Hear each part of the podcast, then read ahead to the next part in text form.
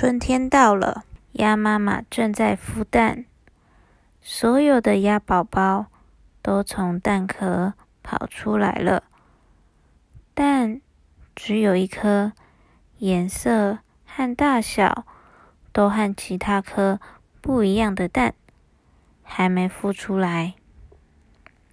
过了几天，灰白色，看起来有点像鸭子，但和其他只黄色小鸭长得不一样的宝宝跑出来了。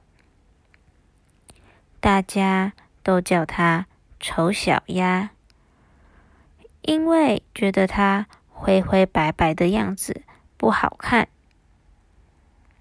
丑小鸭。总是被大家欺负，也没有其他鸭子要和它一起玩。吃饭时最后一个吃，游泳时最后一个游上岸。过了好几个月，丑小鸭决定到其他地方生活，不想要再被哥哥姐姐欺负了。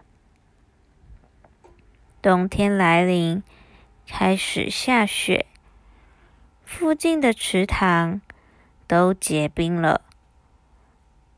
丑小鸭看着结冰的池塘，有着自己的倒影，它伤心的哭了。虽然以前哥哥姐姐会欺负它，但和大家一起生活很热闹。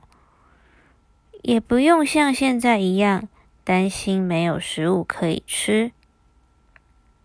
很快的，冬天过去了，春天再度的到来，许多花朵都盛开了，天气真好。丑小鸭决定到池塘抓鱼来吃。它遇到了美丽的天鹅。雪白色的羽毛，修长的脖子，丑小鸭很羡慕天鹅有好看的外表。游着游着，旁边突然出现一只天鹅，想和丑小鸭说话。它这时候只想要赶快躲起来，因为趴在天鹅旁边。会显得自己很丑。天鹅觉得很奇怪，为什么丑小鸭都不说话呢？于是好奇的问了：“丑小鸭怎么了？”丑小鸭伤心的说自己很丑，看着池塘的倒影，是两只天鹅。丑小鸭的旁边是天鹅。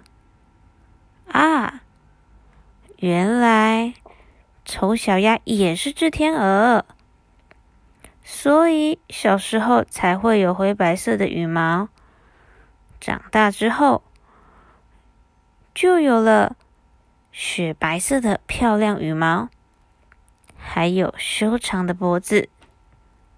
现在丑小鸭已经不再觉得自己很丑了。